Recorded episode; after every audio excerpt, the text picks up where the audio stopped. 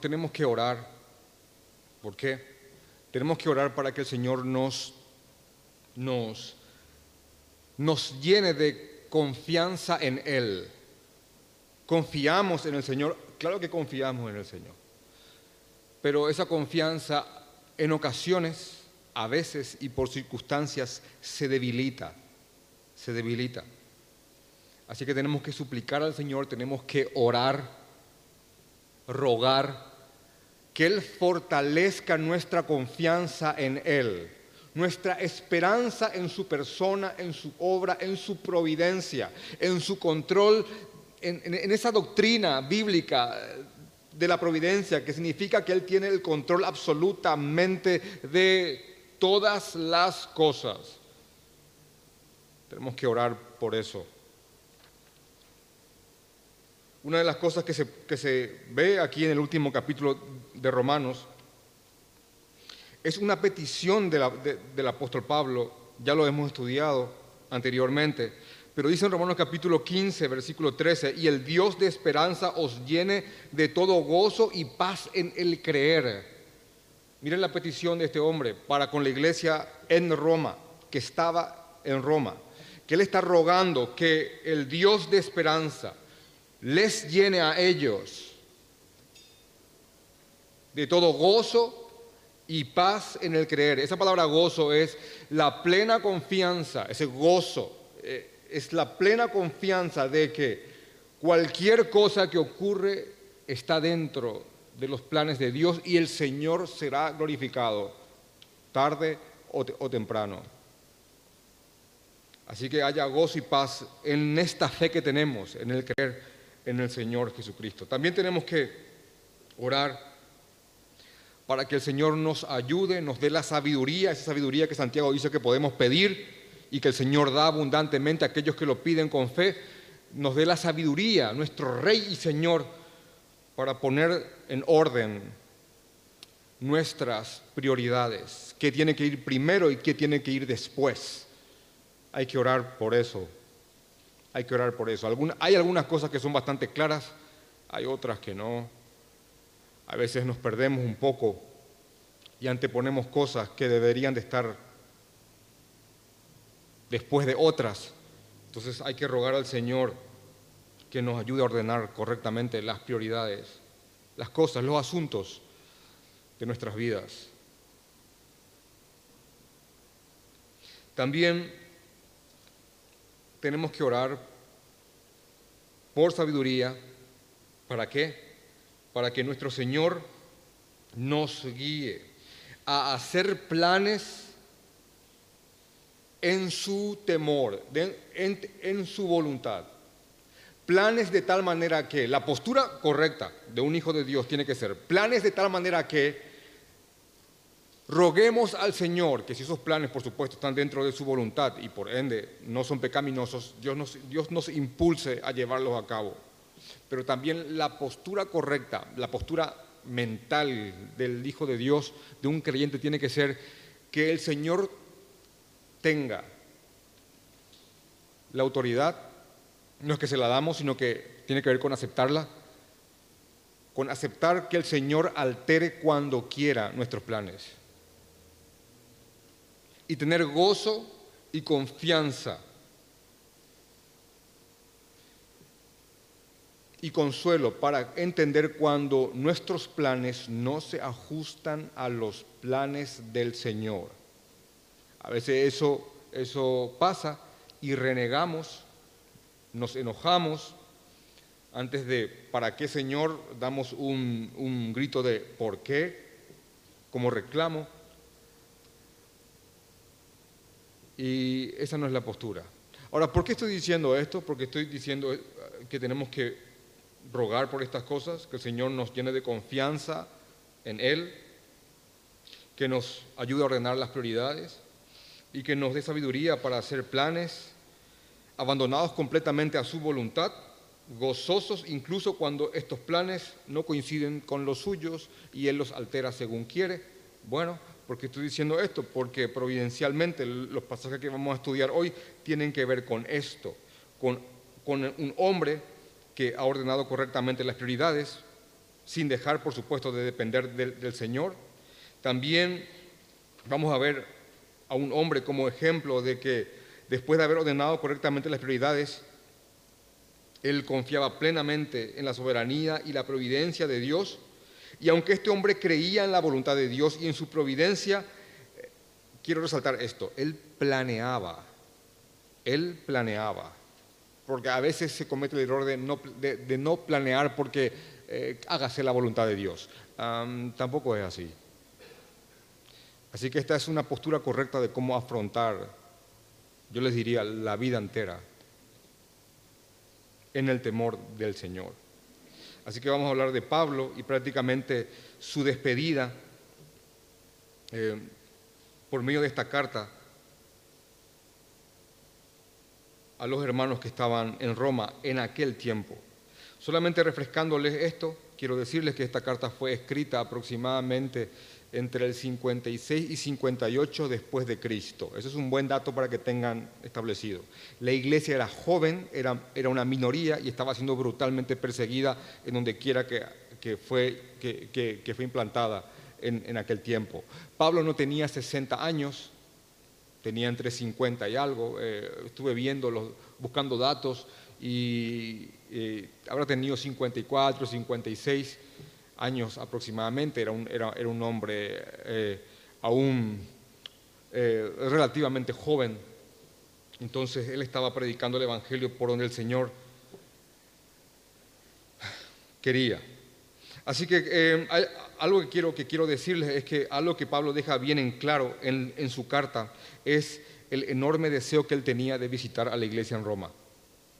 Él quería visitar a, a esta congregación. Esta es una congregación que él no sembró, él no plantó, no estableció la iglesia en Roma. No se sabe muy bien cómo inició la iglesia romana. Algunos dicen fue Pedro, eso no es probable. Otros dicen fueron aquellos que estuvieron en el Pentecostés, porque hay figura que había cristianos, que habían judíos romanos que después fueron a Roma, probablemente.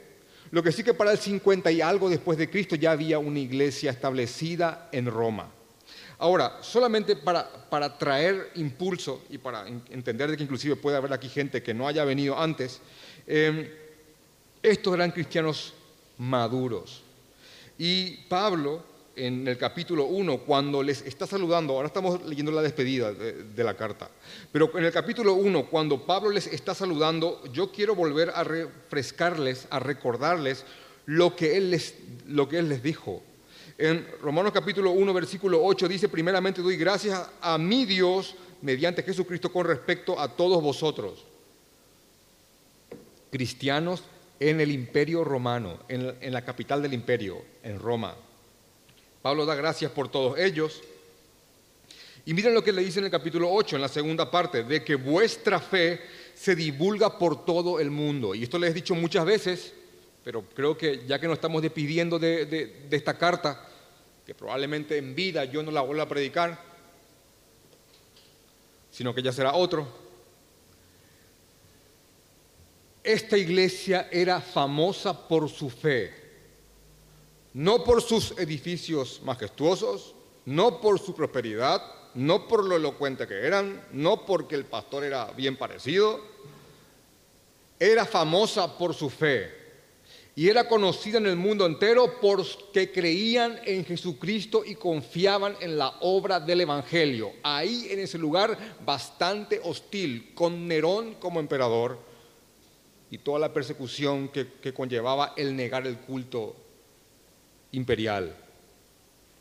Así que Él da gracias por ellos y les dice que la fe de ellos se divulga por todo el mundo. Y esto es algo muy fortalecedor, que digan, hermanos, ¿cómo se conoce la fe de tu iglesia? ¿Verdad? No, no es que, hermano, qué bien suena el sonido en tu iglesia, qué bien enfría el aire, qué cómodas son las sillas, que... No, no, eh, estos eran conocidos porque creían. Te lo digo bien coloquial, los tipos creían.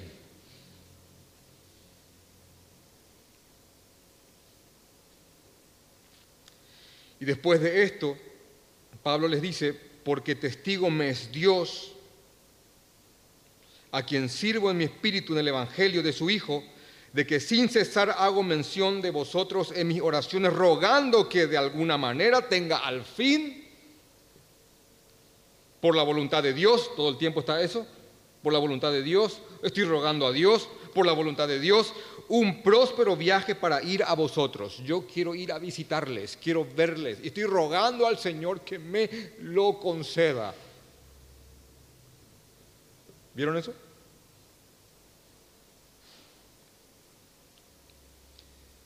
Porque deseo verles o veros para comunicaros algún don espiritual a fin de que seáis confirmados. Algún don espiritual es cualquier cosa que Dios me haya dado, yo quiero comunicarles para que ustedes sean confirmados, no convertidos, sino que confirmados, porque ellos eran creyentes y su fe era, y su fe era conocida.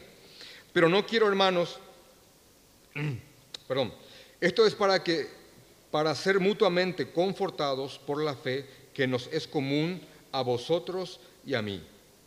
Pero no quiero, hermanos, que ignoréis que muchas veces me he propuesto ir a vosotros pero hasta ahora he sido, y acá está la palabra, he sido estorbado.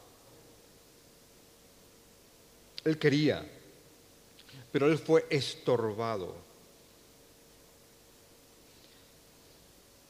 Para tener también entre vosotros algún fruto como entre los demás gentiles. Y acá viene esta, esta, frase que me encanta, a griegos y a no griegos, a bárbaros y a no bárbaros significa a sabios y a no sabios soy deudor, así que en cuanto a mí pronto estoy a anunciaros el Evangelio también a vosotros que estáis en Roma. Miren, anunciar el Evangelio a creyentes que eran famosos por su fe.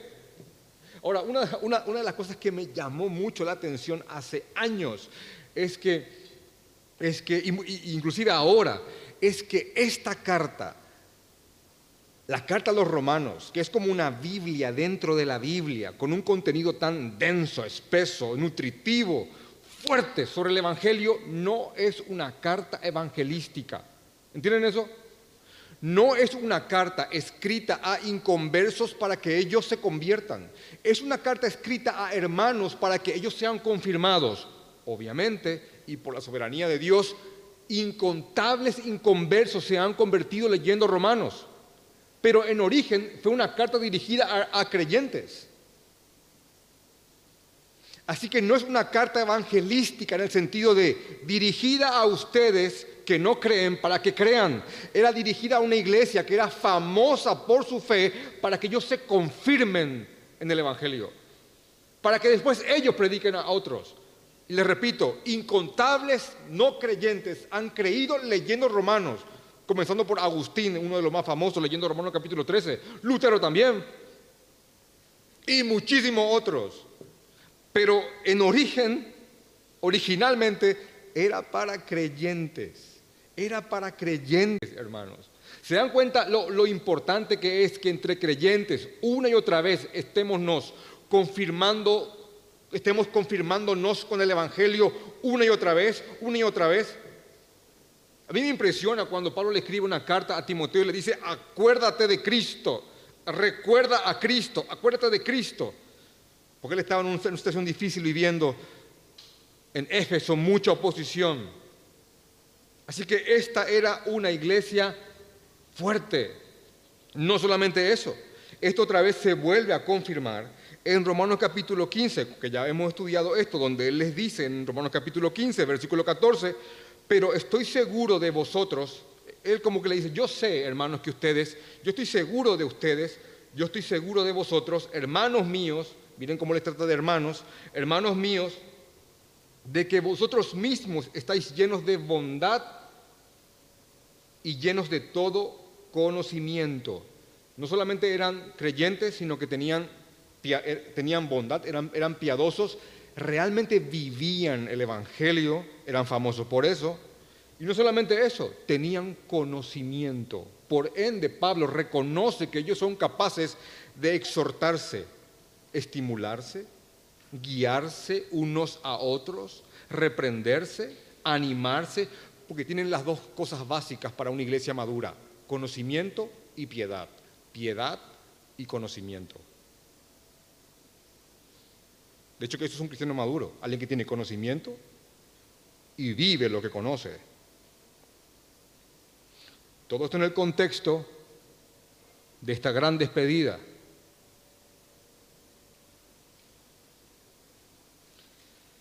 Entonces Pablo, sabiendo que esta es una iglesia creyente, es una iglesia madura, una iglesia bondadosa, con conocimiento, Pablo les escribe esta carta y él escribe con, con, con, un cierto temor de no ofender. ¿Por qué? Porque a veces las personas, cuando saben algo, se sienten ofendidas cuando se les explica lo que ellos creen que saben. ¿Verdad que sí? Generalmente cuando uno explica algo, alguien interrumpe y dice, yo ya sé eso. Lo, ¿Ya dijiste eso alguna vez? Está explicando algo y yo ya sé eso. Como que me estás ofendiendo tratándome de que yo no sé lo que me estás explicando. ¿Verdad? Bueno, Pablo sabiendo el mecanismo de la mente humana, del orgullo humano, les dice lo siguiente. Eh, mas os he escrito, esta carta por supuesto en Romanos capítulo 15, versículo 15, mas os he escrito, repito, esta carta, él le pone hermanos, en parte con atrevimiento. ¿Vieron eso? Miren, yo me he tomado el atrevimiento de escribirles esto. Y, y le dice, en parte con atrevimiento, como para haceros recordar. ¿Vieron? No les estoy enseñando nada, solamente les estoy recordando lo que yo sé que ustedes ya lo saben. Por favor, no se ofendan. Qué buena actitud. Después de esto, él, él va, a explicar algo que está en el capítulo 1. Porque se acuerdan que, leímos hace unos minutitos nomás, que él dice, yo deseo ir a verles, a veros, pero he sido um, obstaculizado, he sido interrumpido, he sido trabado. Y aquí, aquí recién él explica lo que lo, lo que lo frenó. Y alguno dice, el diablo le frenó. No, no, no, no, le frenó el diablo. No, hermano. Eh, le, le paró, le frenó lo siguiente, el ordenamiento correcto de prioridades. ¿Qué? A veces uno espera algo más, más desátalo, atalo, ¿verdad? Eh, eh, pero no fue eso. Eh, lo, que, lo que le frenó fue el ordenamiento correcto de prioridades. ¿Por qué? Porque él dice aquí, después de, después de, de decir en el versículo Quiero leer con ustedes el versículo 20 de Romanos capítulo 15. Dice lo siguiente. Y de esta manera me esforcé a predicar el Evangelio, no donde Cristo ya hubiese sido nombrado, para no edificar sobre fundamento ajeno,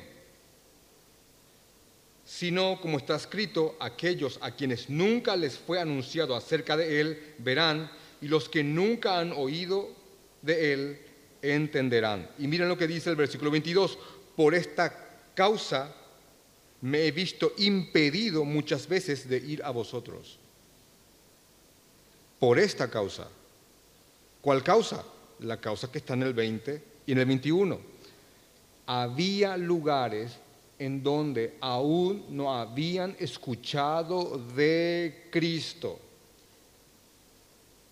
y esto le impedía a él hacer algo que tanto él deseaba, que era ir a ver aquella tan famosa iglesia que vivía su fe, tal vez como pocas. ¿Se dan cuenta? Este hombre quería hacer algo hace años, lo deseaba, rogaba al Señor el poder hacer algo, algo, algo. Visitar a Roma en su caso, pero algo él quería hacer. Pero él ordenó correctamente las prioridades de tal manera que no iba a Roma porque decía, ellos ya tienen el Evangelio, son maduros, tienen bondad, tienen conocimiento. Ahí ya está Cristo siendo predicado, vivido, y están luchando por la fe. Ahora yo tengo, tengo, hay otras cosas que hacer.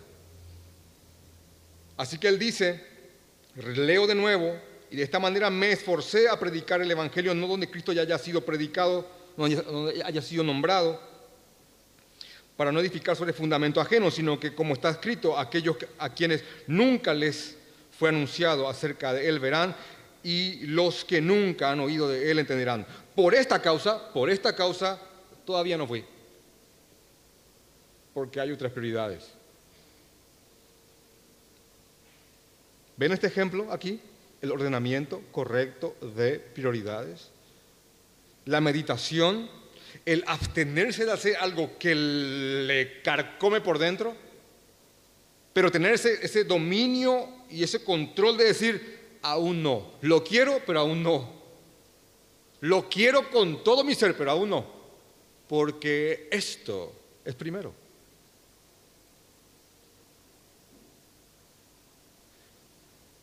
Que el Señor nos dé eso, amén.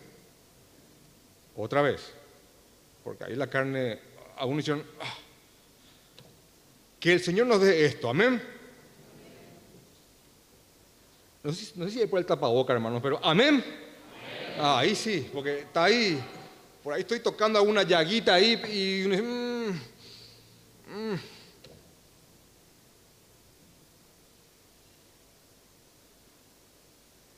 Hay cosas que uno puede desearlo con todo su corazón, pero aún no son el tiempo, aún no es el tiempo.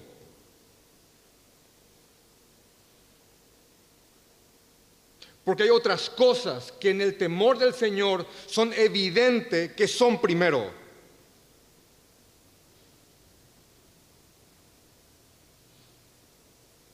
Lo que sea. En este caso era algo ministerial, algo sublime y hermoso, que era ir a visitar, inclusive ni siquiera era algo cuestionable que podría, haber, que, que podría ser malo, era ir a visitar a una iglesia. Pero el principio es anteponer cosas que uno desea, porque hay otras cosas que son primero. Él dice esto, esto aquí.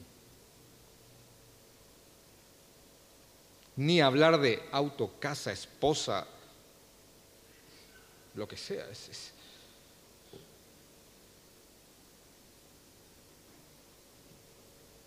Y aquí hay algo lógico y básico. Antes de ir a una iglesia que ya tenía el Evangelio, era importante ir a otros pueblos que aún no lo tenían.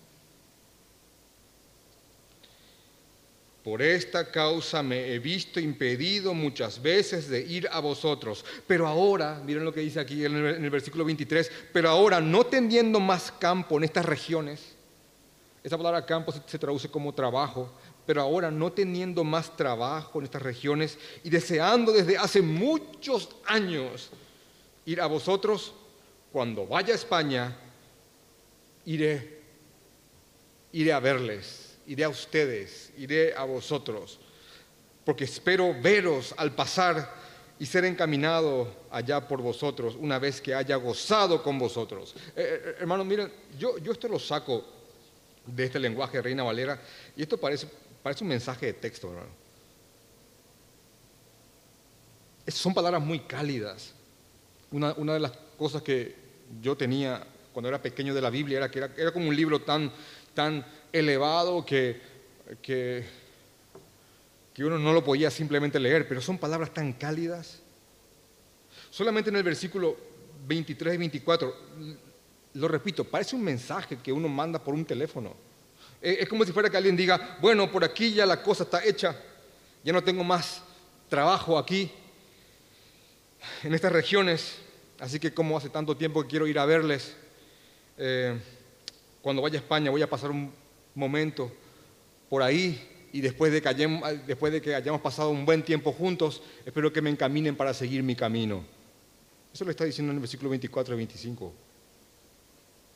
Así de cercano y así de cálido son las palabras de este hombre. Ahora, obviamente que cuando él dice aquí, pero ahora, no teniendo más campo en esta región, no se refiere que no hay más trabajo con las iglesias que ya fueron plantadas, porque lo que, lo que él está diciendo es que en la región donde él estaba, ya fue implantado el Evangelio y ya habían hermanos y iglesias establecidas o grupos que iban rumbo a ser iglesias. Así que obviamente no está diciendo todos fueron predicados, en el sentido de todo, todos los habitantes, sino que está diciendo que ya la semilla fue plantada ya hay pueblo, ya hay iglesia en esas ciudades, ya hay congregación y creyentes que están predicando en estos pueblos. Así que este trabajo misionero, pionero, aquí ya no es necesario. Ya no, dice, pero ahora no teniendo más campo en estas regiones y deseando desde hace muchos años ir a vosotros cuando, cuando vaya a España iré a vosotros porque espero verles al pasar. Y aquí no solamente hay un ejemplo de alguien que ha ordenado prioridades, sino de, alguien que planea, planea en el temor del Señor.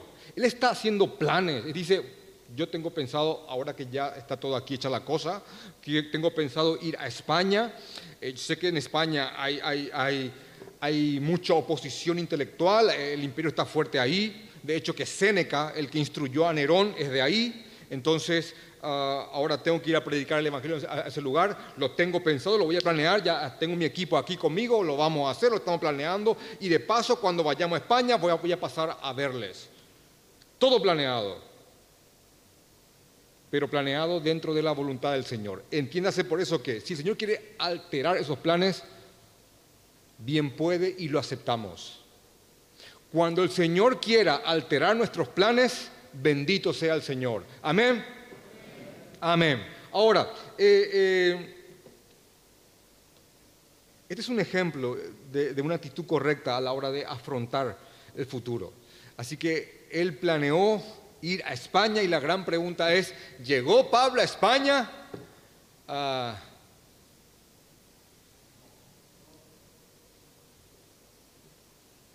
No se sabe.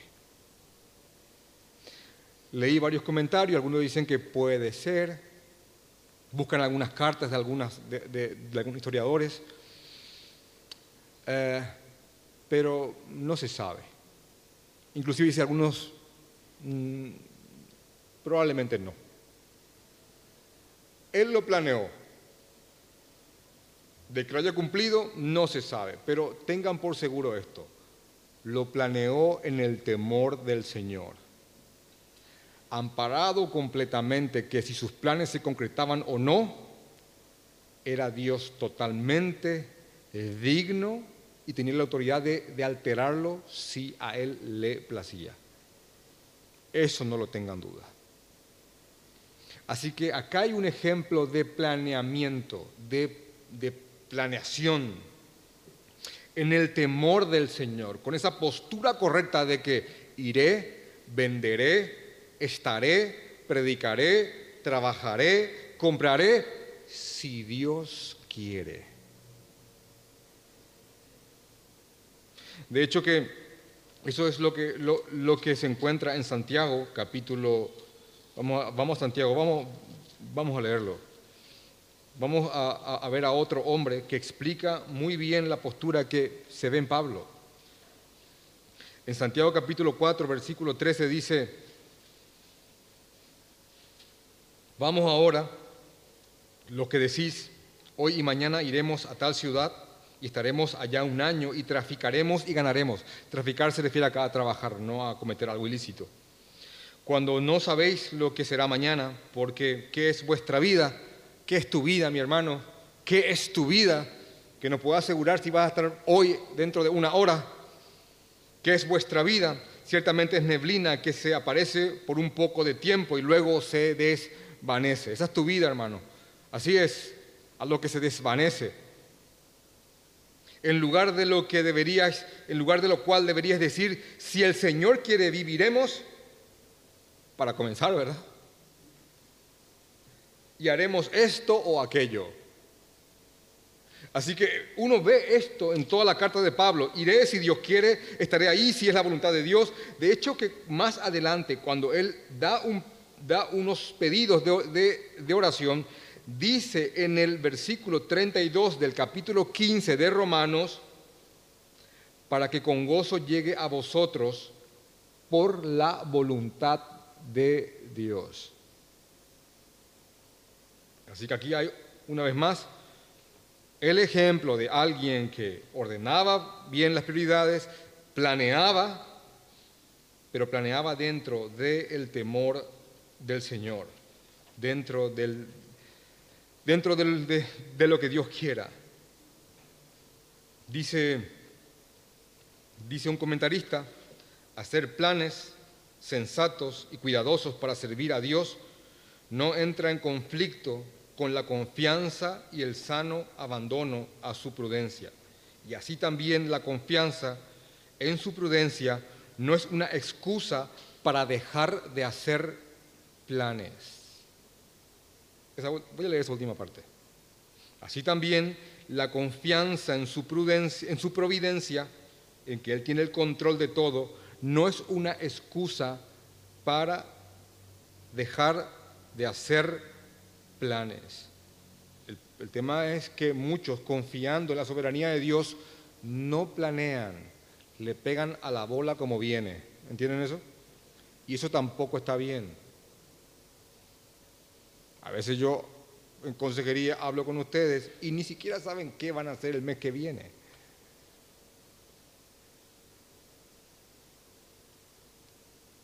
Y algunos santifican eso con hágase la voluntad de Dios. Y no, y no funciona así, hermanos, no funciona así. De hecho, que inclusive Jesucristo mismo, hablando de, de, seguirlo, del discipulado, dice, ¿quién de ustedes, qué, qué hombre, qué hombre, antes de, edificar algo, no se sienta primero y hace cálculos a ver si tiene para terminar lo que quiere edificar? Esto, se refería al discipulado, pero el principio es sencillo. Antes de hacer algo hay que planearlo. Hay que planearlo.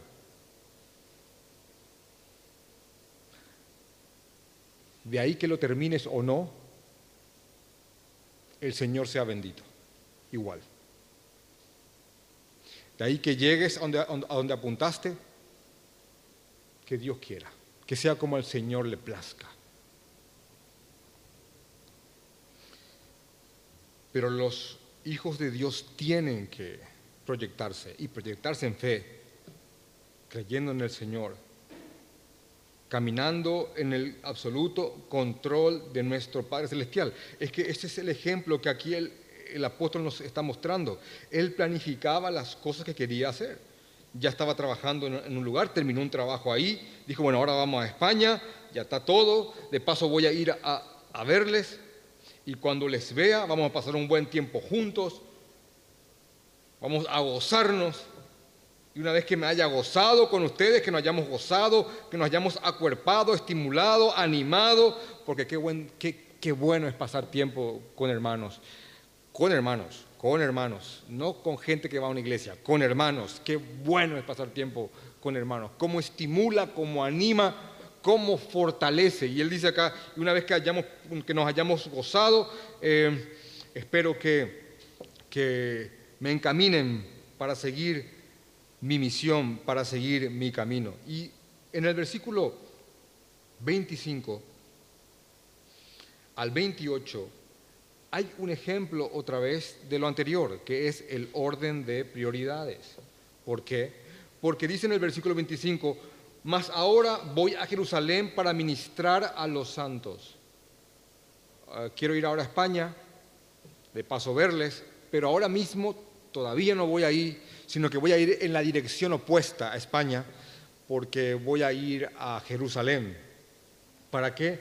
Para ministrar a los santos. Y esto no contradice el hecho de sembrar sobre fundamento ajeno, sino que en Jerusalén había una necesidad los cristianos, producto de la persecución, muchos habían quedado pobres, habían perdido todo lo que tenían, habían perdido su estatus, su posición social, su influencia, muchos habían perdido absolutamente todo. Y estaban en la pobreza. Las iglesias eran pobres. La iglesia en Jerusalén era, era pobre.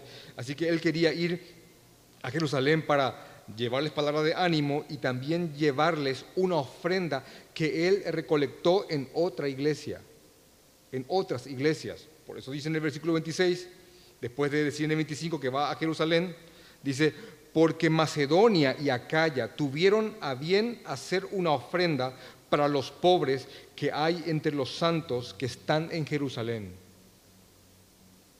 Así que él, iba a una iglesia, una iglesia no judía, una iglesia gentil, dice aquí Macedonia y Acaya, griegos, y recolectaba ofrendas en ese lugar y las llevaba a los pobres que estaban en Jerusalén, a los hermanos que estaban en Jerusalén. Y yo dije, bueno, ah, seguro que eran ricos los de Acaya y los de Macedonia. Y encontré en un libro histórico que probablemente eran bastante pobres también. Ricos no eran, ahora eran bastante carenciados, lo que hace aún mayor el gesto de amor para con sus hermanos en Jerusalén. Así que Pablo estaba atendiendo las iglesias eh, y llevaba las ofrendas de amor de una iglesia para otra. No una iglesia que le sobraba, sino que una iglesia que también carecía, pero tal vez no era tan carente como esta otra iglesia. Y de hecho que él estaba inclusive trabajando de esa forma para que haya ese puente entre las iglesias de predominancia eh, judía con las iglesias de predominancia griega. Así que una vez más él dice, yo quiero ir a Roma, yo quiero eso, pero aparte que ya me impidió esta prioridad, ahora tengo que primeramente ir a hacer algo, atender a los hermanos que están en Jerusalén. Ahora, quiero mostrarles, solamente abriendo como un paréntesis, porque está aquí en el texto, es, eh, es, de, es de resaltar el razonamiento de los creyentes de Macedonia y Acaya. ¿Por qué? A la hora de ofrendar. ¿Por qué? Porque dice, porque Macedonia y Acaya tuvieron a bien hacer una ofrenda para los pobres que hay entre los santos que están en Jerusalén. Pues les pareció bueno, a ellos les pareció bueno, cosa buena, y son deudores a ellos. ¿A quiénes? Ellos se consideraban deudores de los cristianos en Jerusalén. ¿Por qué? Porque eran judíos. Y dice aquí, porque si los gentiles han sido hechos partícipes de sus bienes espirituales, deben también ellos ministrarles de los materiales. Es como que ellos son los judíos, de ellos son las promesas.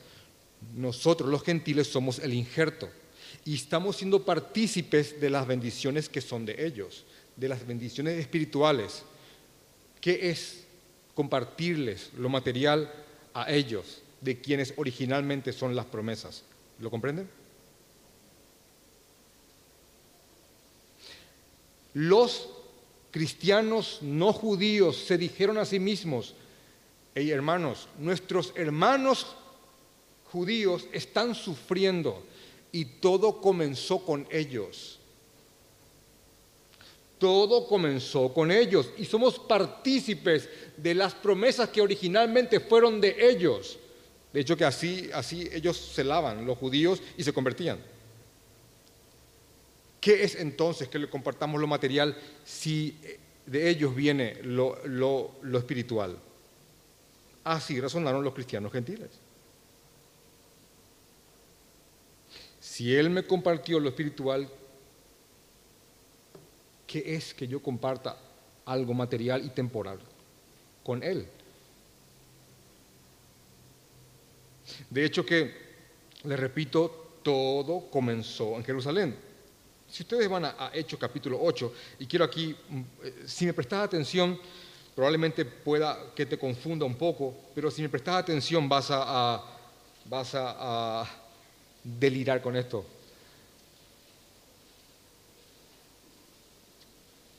Hermanos, todo comenzó con los judíos y todo comenzó, tuvo su epicentro en Jerusalén. La crucifixión fue en las afueras de la ciudad.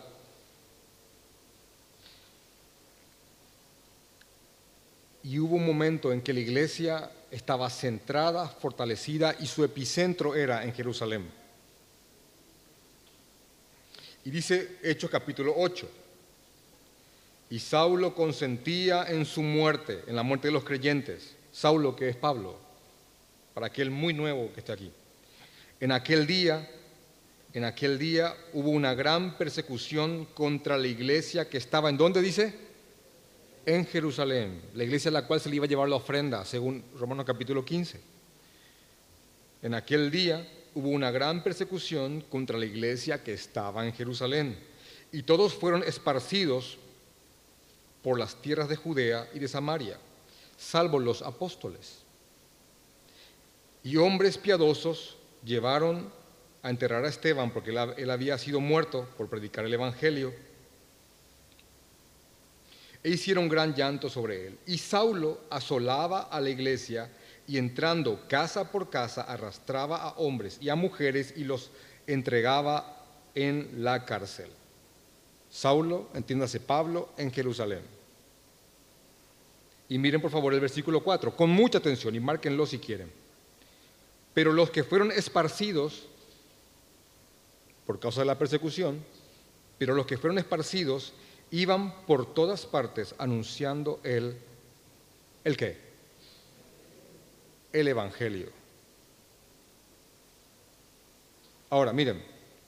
Miren, miren, miren la, miren la vuelta de la providencia de Dios. Saulo perseguía a la iglesia en Jerusalén. La iglesia en Jerusalén fue dispersada por causa de la persecución, pero la persecución provocó evangelización. Estábamos todos juntos ahí, era la zona cómoda, estábamos todos tranquilos, somos muchos, nadie quería ir a lugares hostiles donde probablemente nos maten, así que Dios envió una persecución en el centro del movimiento. Al esparcirse, versículo 4 de, Romanos, de Hechos capítulo 8, los que se esparcieron llevaron el Evangelio por todas partes, entre ellos ciudades gentiles.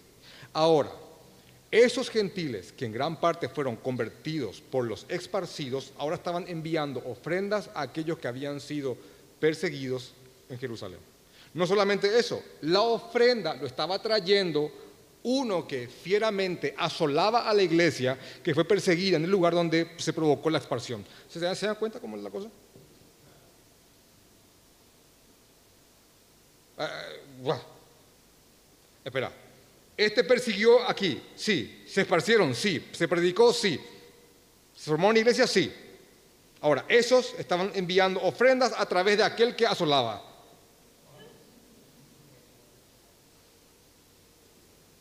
Así que imagínate que todos corríamos de él y después de años, años después él viene, permiso, les traigo las ofrendas de las iglesias que se formaron por causa de la persecución que le hicimos.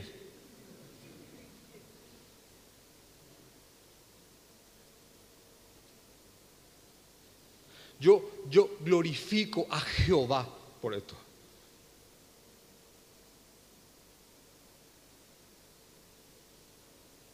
Yo glorifico al Señor porque absolutamente nada escapa de su mano. De hecho que aún así Pablo sentía culpa por lo que hizo, porque Pablo jamás se refugió en el, bueno, como yo les perseguí, ellos se esparcieron, ahí se multiplicaron, bueno, entonces no estuvo tan malo que, lo, lo que hice. Romanos capítulo 3, jamás pase tal cosa por tu cabeza que algunos dicen, si mi injusticia hace exaltar la justicia de Dios, ¿por qué Él me culpa? No, la providencia de Dios es el creer que Dios tiene el control absolutamente de todo sin que nadie sea despojado de su responsabilidad por sus obras malas. Aunque esa obra mala haga que la justicia de Dios se exalte, esa obra mala va a ser pagada. ¿Lo comprenden? Pero Dios tiene el control. Esto significa Dios tiene el control. No esa definición de Dios tiene el control tan efímera y barata que te han vendido por muchos años. Dios tiene el control, todo va a salir bien. No, no, no siempre todo va a salir bien. No siempre todo va a salir como lo planeaste.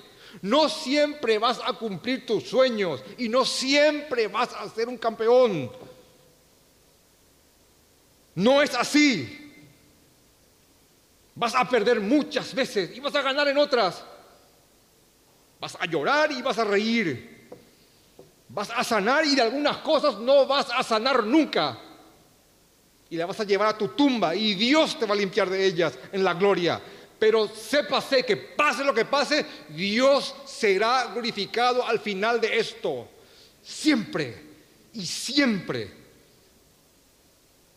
Hay un verso de gente que, vivió la fe hasta lo último, que está aquí en, en Hebreos capítulo 11, probablemente uno de los versos más conocidos y más ejercidos en las escuelas dominicales, que es Hebreos capítulo 11, es pues la fe, la certeza de lo que se espera y la convicción de lo que no se ve. Y que por ella alcanzaron buen testimonio los antiguos, ya muy poco lo saben, casi nadie.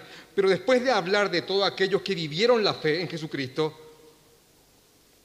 esto que les leo, cada vez que se da la oportunidad, dice, después de hablar de todos los héroes de la fe, Jepté, Sansón, Samuel y los profetas, dice aquí, dice aquí en el versículo 33 de Hebreos capítulo 11, solamente para mostrarles cosas que le ocurrieron a creyentes y que no siempre coincidió con algo que ellos planearon.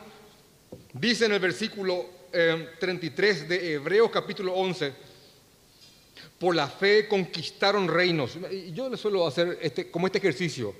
Eh, mm, les pongo que estamos en un culto, estos eufóricos, y se levanta alguien y, empieza a decir, por ejemplo, las frases, por la fe conquistaron reinos y eufórica la iglesia dice, amén. Bueno, acá dice eso, por la fe conquistaron reinos. Hicieron justicia, amén. Le dieron lo que le merecía a los malos, lo que se merecían. Alcanzaron promesas, amén. Por la fe taparon bocas de leones amén. Y el baterista se vuelve loco acá a mi izquierda y sale el humo. Porque sí, hermanos, conquistaron reinos, alcanzaron promesas, apagaron la boca de los leones, apagaron fuegos intempestuosos, evitaron filo de espada. Querían matarle y no pudieron. Está diciendo acá. Sacaron fuerzas de debilidad se hicieron fuertes en batalla, pusieron en fuga a ejércitos extranjeros. Esto suena hasta como, como esas músicas medio judaicas. Y ahí la euforia se explota, sopla el shofar, el chico de ahí, y el ambiente se tensa de tanta euforia, porque así, por la fe, lograremos esto. Sí, sí, sí, sí, pero, pero 35, no tan popular ya, dice, sí, pero también por la fe las mujeres recibieron sus muertos mediante resurrección, más otros, más otros, más otros fueron por la fe también, hermanos, más otros fueron atormentados por la fe. Y ahí el baterista se queda, ¿qué? Y el chico del humo saca, saca el pie del pedal. Y baja el, del chofer, baja el cuerno de la boca y dice, ¿qué? Por la fe también algunos fueron atormentados, no aceptando rescate a fin de obtener mejor resurrección. ¿Qué quiere decir eso? Renuncien a lo que creen. Y ellos no lo hicieron. Por la fe también fueron, dice, por la fe también otros experimentaron vituperios y azotes, y además de esto prisiones y cárceles. Por la fe también, versículo 37, fueron apedreados, aserrados. ¿Saben lo que es aserrar a alguien? Acerrar, ¿saben lo que es acerrar a alguien? Ponerlo en un lugar y cortarlo a la mitad, acerrar, como una madera. Por la fe también algunos fueron aserrados.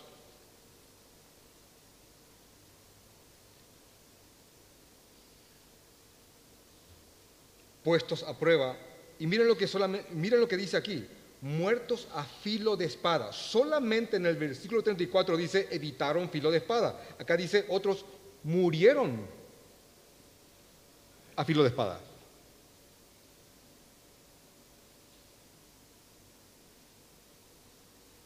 Anduvieron de acá para allá cubiertos de pieles de ovejas y de cabras, pobres. Pobres, hermanos, pobres. Pobres. Ah, no, esto no activaron. No entendieron.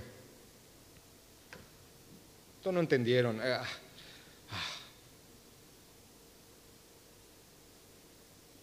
Pobres, angustiados, maltratados. Y miren, dice, y miren lo que dice acá. No eran pecadores, eran personas de los pecadores así en el sentido, no eran personas que, que estaban padeciendo esto porque no vivían su fe. No, eran tan hermosos a, tal punto que dice, de los cuales el mundo no era digno, el mundo no era digno de ellos, porque vivían su fe. ¿Vieron eso?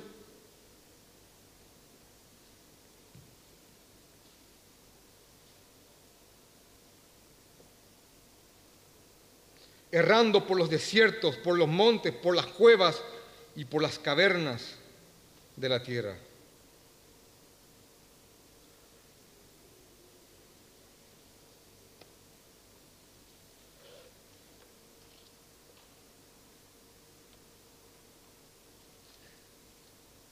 Hermanos, debemos rogar al Señor, debemos suplicar a nuestro Señor que nos dé el gozo, el consuelo, la esperanza, la fortaleza para aceptar que hay veces que nuestros planes no coinciden con los suyos.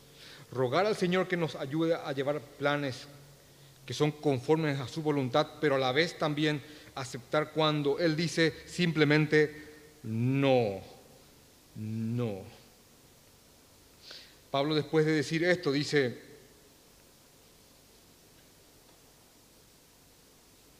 así que cuando haya concluido esto de llevar la, ofrenda a esa iglesia tan perseguida y pobre, y les haya entregado este fruto, pasaré entre vosotros rumbo a España.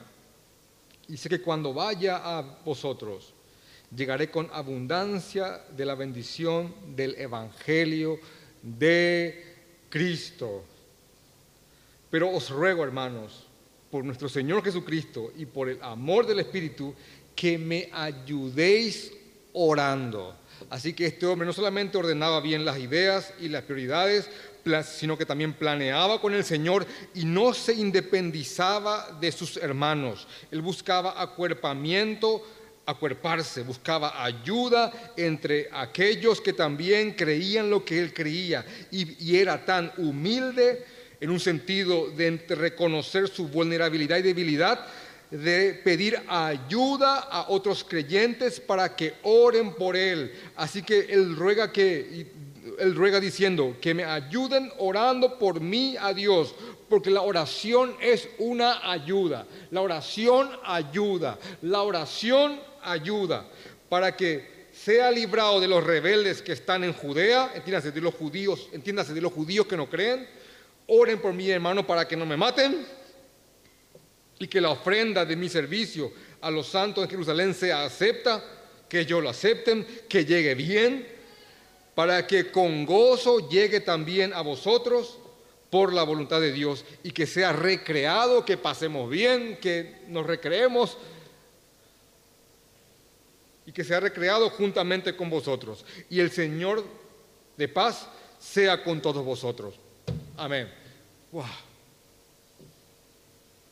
Señor Jesucristo.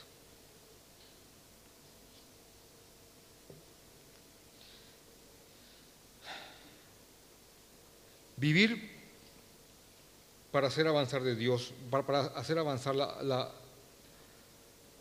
el reino de Dios, no solamente para apóstoles, que hoy no hay vivo, por cierto, no solamente para pastores o maestros, es para todo creyente. Es un trabajo para todo creyente. Aquí estamos viendo a alguien que planeó algo ministerial, pero cualquier cosa que tenga que ver con tu vida, si sos creyente, tiene que ver con el avance del reino de los cielos y del reino de tu rey, de nuestro rey, del Señor Jesucristo. Así que en el actuar, en las simples y cercanas palabras de este hombre se puede ver alguien que confía en el Señor, que descansa en la providencia del Señor, que sabe que Dios lo controla absolutamente todo, que planea, que se proyecta, que visiona, pero, pero está completamente abandonado a que Dios diga no cuando Él quiera.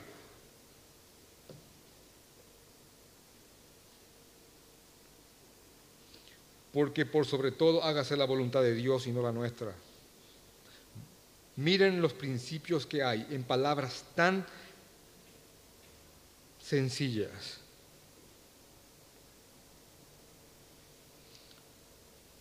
Así que oremos al Señor para que, nos dé, para que nos dé confianza en Él, nos dé sabiduría para ordenar correctamente las prioridades, para abstenernos de aquellas cosas que tanto anhelamos, pero que sabemos en el temor del Señor que primeramente hay otras cosas que hacer.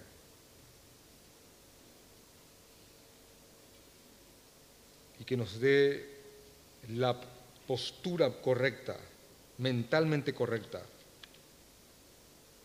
para gozarnos cuando nuestros planes son alterados por los suyos. Yo conozco tanta gente a quien el Señor le ha alterado los planes y aquí están la mayoría de ellos.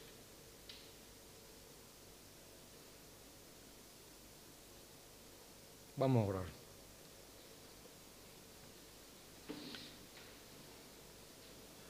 Gracias, Señor. Gracias, Padre. Danos, Señor, paz en el creer, danos confianza en tu persona, fortalece nuestra fe, Señor. Y sabemos lo que eso implica. Rey bendito, te pido que fortalezcas nuestra fe. Ayúdanos, Señor. Ayúdanos, Señor, a esperar. Ayúdanos, Señor, a posponer, a priorizar, a planear, a temer a caminar, Señor. Ayúdanos, Señor, a ver tu voluntad y aceptarla cuando está por encima de la nuestra. Ayúdanos, Señor. Es un buen tiempo para meditar en esto, Señor. Es un buen tiempo para pensar en estas cosas. Es un buen tiempo, Señor. Es un buen tiempo, Rey. Ayúdanos. Amén.